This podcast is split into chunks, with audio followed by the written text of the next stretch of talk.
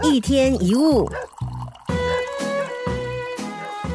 孟子说：“君子有所为，有所不为。”简单的说，就是把属于自己跟不属于自己的责任做出清楚的区隔，避免为别人承担过多的责任，或者使别人过度依赖。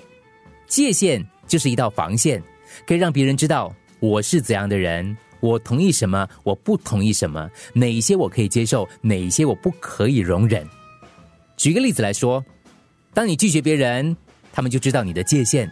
那么，当他们以后有同样的事在找上你的时候，你如果说不，他们也不会生你的气，因为他知道你就是这样的人，你的原则就在这里。反之，如果你处处迎合，当有一天你拒绝别人，反而会被别人误解或得罪人。我曾经说过一个破窗理论，你记得吗？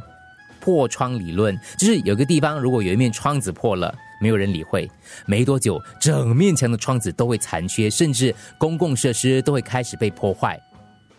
又或者是一条人行道，有一些垃圾，如果没有人清理，不久之后就会有更多垃圾，最后大家都会视为理所当然的把垃圾顺手丢在地上。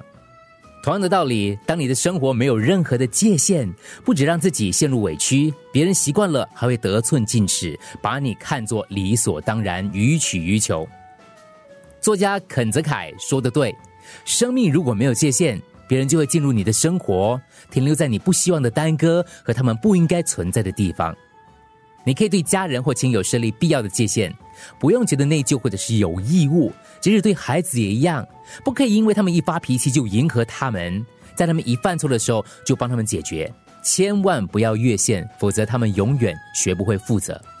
他们也许会因为你设立界限而生气，但你可以选择不被那怒气影响。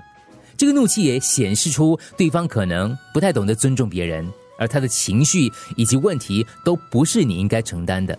回到你的界限里面，否则他们的问题就变成你的问题。